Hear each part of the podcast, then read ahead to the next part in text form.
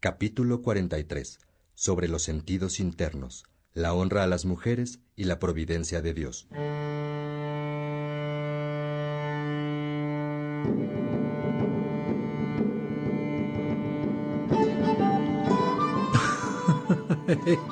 ¡Hey, peregrino! La gente feliz muere en el camino. No detengas tu paso, sería triste morir parado. Hay que seguir andando. Y si acaso quieres enviar mensajes a tus viejos cariños, mándale señales de humo, cierra los ojos y bendícelos. Ellos están buscando el camino. Anda, ven, escucha a Agustín. Está sonando en la radio.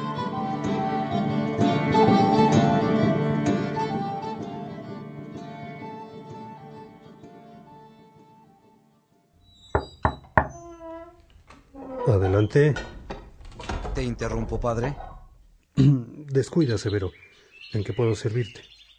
Vengo para saber si puedo salir con el caballerango y usar la carreta. Voy al mercado. ¿No vas a salir esta mañana? No, Severo. Estaré ocupado respondiendo algunas cartas. Bueno, gracias, padre. No tardo. Buena mañana, hermano. Y que te acompañe alguno de los formandos. Viene conmigo el del caso de anoche. Padre, el que me ha encomendado Heraclio. Excelente, hijo. Nos vemos a la hora sexta. Hasta entonces, padre. Hasta entonces, hijo. Faustino, sigamos con la carta de Itálica. Se queja de dolor por la ansiosa espera de volver a ver a su marido muerto. Dice que le resulta muy larga la espera. ¿Qué le dirás? Si esperas sin amor, es muy larga y pesada la espera. Si te desespera no ver a la persona que está feliz en el cielo, ¿para qué esperas? ¿No será que Itálica se ha dejado influenciar por falsas creencias? En su carta habla de unos que la retan preguntándole si Cristo vio corporalmente a Dios y otros que le aseguran que el cuerpo humano se convierte en sustancia de Dios cuando fallece. Por eso pregunta si ha de volver a ver a su marido, o quizás si ella puede verlo desde la tierra, como Cristo tal vez pudo ver a Dios corporalmente. Vaya cosas con las que inquietan a las personas aquellos ignorantes. ¿Qué le dirás? Que si para ver a Dios se necesitaran los ojos, en vano ejercitaríamos el espíritu para percibirlo. Caeríamos agotados, frustrados, y en la locura si intentáramos verlo con el cuerpo. Dios prometió que veríamos aquel en el que sin ver creemos y en el camino no hay más pasos que la fe, la esperanza y el amor. Aunque lloremos. Aunque lloremos, Faustino. A Itálica hay que contestarle que no escuche a los ignorantes, ni a los adivinos, ni a los futurólogos, ni a los charlatanes, ni a los maniqueos.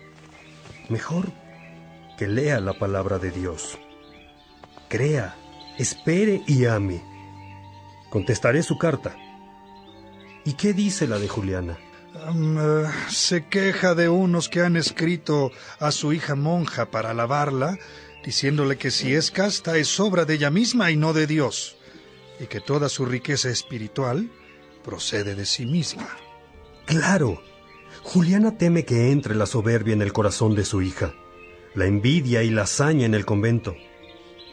Dios libre a las religiosas de la vanidad. Nadie puede ser casto sino por gracia de Dios. Ayer hablábamos de eso con Heraclio y Severo. ¿Recuerdas, Faustino? Habría que hacerle pensar a la hija de Itálica y a las demás monjas si también el perdón y el cielo proceden de ellas mismas. De ningún modo, padre. La castidad y el perdón proceden de Dios. Mira, este sobre se quedó pegado a una carta. Es de Felicia está escandalizada por el comportamiento de un pastor. El tema es largo. La leeré con esmero. Ya sabes que contestaré, ¿verdad, Faustino? Pues que escuche lo que dicen, pero que no haga lo que ellos hacen cuando son malos pastores. Le dirás que la luz brilla, que la cizaña y la espiga se separan al final, que las ovejas distinguen la voz de Cristo y la reconocen. Y sobre todo, que hay que permanecer unidos en el amor a Cristo y a su iglesia, aun y cuando nos sintamos ofendidos por el escándalo de la paja, que todos debemos poner nuestra confianza en Cristo y no en las personas consagradas a Él como pastores, porque incluso ellos, en quien ponen su confianza, es en Jesús. Le diré que ame a los buenos siervos de Dios, pero que ponga su esperanza en Cristo. ¿Hay alguna otra carta pegada a un sobre, Faustino? Eh, Fíjate bien, por favor, porque quiero responderlas todas. Ninguna, padre. Hemos abierto todas las cartas que dejó el mensajero en tu escritorio. y, eh, ¿Cómo se llamaba tu mujer, padre? A nadie se lo he dicho, Faustino. Ya lo sabes. La madre de Adeodato, la única mujer que ha amado en la vida, es toda de Dios. Y respeto su nombre. Ya veo, padre, que sabes honrar a las mujeres. Veo que a ella y a las que te han escrito les tienes paciencia, aprecio, admiración y cariño. No puede ser de otra manera, hijo. Las mujeres son excelentísimas, dignas de alabanza y honra entre los hermanos de Cristo. Las trato como Jesús a todas ellas. María, Marta, Magdalena, la samaritana. ¿Y por qué no te quedaste con ella, a la que tanto amas? Dices bien, la amo, pero mi amor es más grande ahora. Ya la vivo interiormente, y la vivo con el amor de Dios, no con el mío, pobre y posesivo, celoso y acaparador, desconfiado y dependiente. ¿Así eras antes, padre? Pero ya no, Faustino. Fui vanidoso, soberbio, supersticioso y comodón. Me era más fácil echar la culpa de mis malas acciones al supuesto Dios malo que competía con el Dios bueno, y a veces le ganaba en sus batallas. Bueno, bueno, no desvíes el tema a eso, padre, te lo suplico. Estábamos hablando de... de mujeres. Y yo te pregunto, ¿por qué no te quedaste con la mamá de Adeodato? Faustino, hay cosas que veremos claramente cuando estemos cara a cara delante de Dios.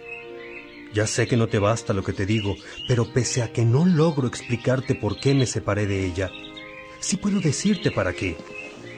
Para decir en libros, cartas, tratados, sermones, tertulias y debates la verdad de Cristo que rechacé mientras comulgaba con los maniqueos. ¿Crees que Dios te está cobrando algo, padre? Faustino, Dios no cobra porque no hay con qué pagarle. Recuerda el tema de la gracia. Todo es gracia suya. A veces he pensado que más bien fue al contrario.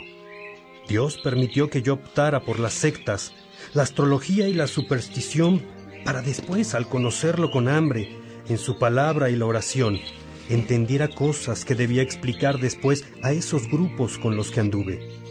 Ya ves cuántos se han convertido. ¿Crees en la predestinación?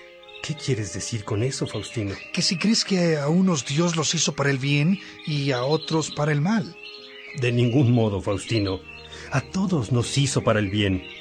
Estoy seguro de que, como dijo Cristo, nada podemos sin Él. Y creo, como ya te dije, en la gracia de Dios con la que contamos para vivir bien. Creo en la libertad a la que no podemos renunciar jamás y que creo que Dios permite que nos equivoquemos en el camino, porque respeta nuestra libertad, pero no deja de llamarnos. Entonces, volviendo al tema de tu mujer, ¿crees que Dios te llamó a su servicio y por eso tuviste que dejarla? Creo que Dios siempre nos busca. En ese tiempo, yo al fin lo estaba buscando a Él, en el lugar correcto. Nos encontramos y entonces vino el llamado. Entonces, con eso que dices, pienso que los malos son malos porque no buscan a Dios. Y aunque Él los busque, ellos le dan la espalda y en ese caso hay libertad de rechazar la gracia y no predestinación. ¿Me equivoco? No te equivocas. Estás en lo correcto, Faustino. ¿Ves cómo tú mismo has contestado la pregunta? Cuando puedas, ve el libro del maestro. Lo escribimos mi hijo Adeodato y yo, cuando él apenas tenía 16 años. Ahí en ese libro verás cómo mediante el diálogo sincero, en presencia de Dios, la sabiduría se expresa a través de unos y otros. Entonces aparece la unidad y la alegría de una verdad que se manifiesta y se comparte. Es Cristo. Justamente, el Maestro interior. Él vive dentro de ti. Eh, Faustino, es la hora sexta. El tiempo se ha pasado volando y cuando amas, esperas sin sentir la espera. ¿Te das cuenta? Sí. Vamos con los hermanos, por favor.